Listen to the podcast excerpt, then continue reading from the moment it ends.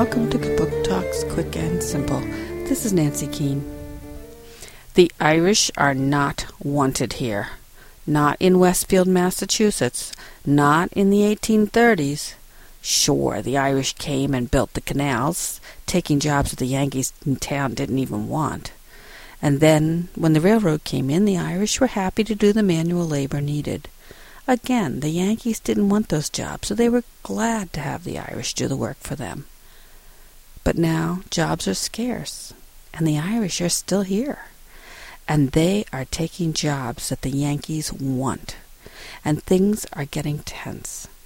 Why, the schools have even integrated, and now the Irish are going to school side by side with the Yankees.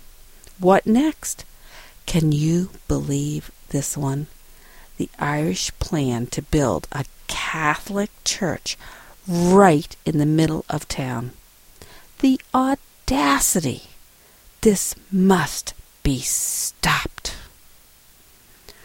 Torchlight by Carol Otis Hurst, Houghton Mifflin, 2006.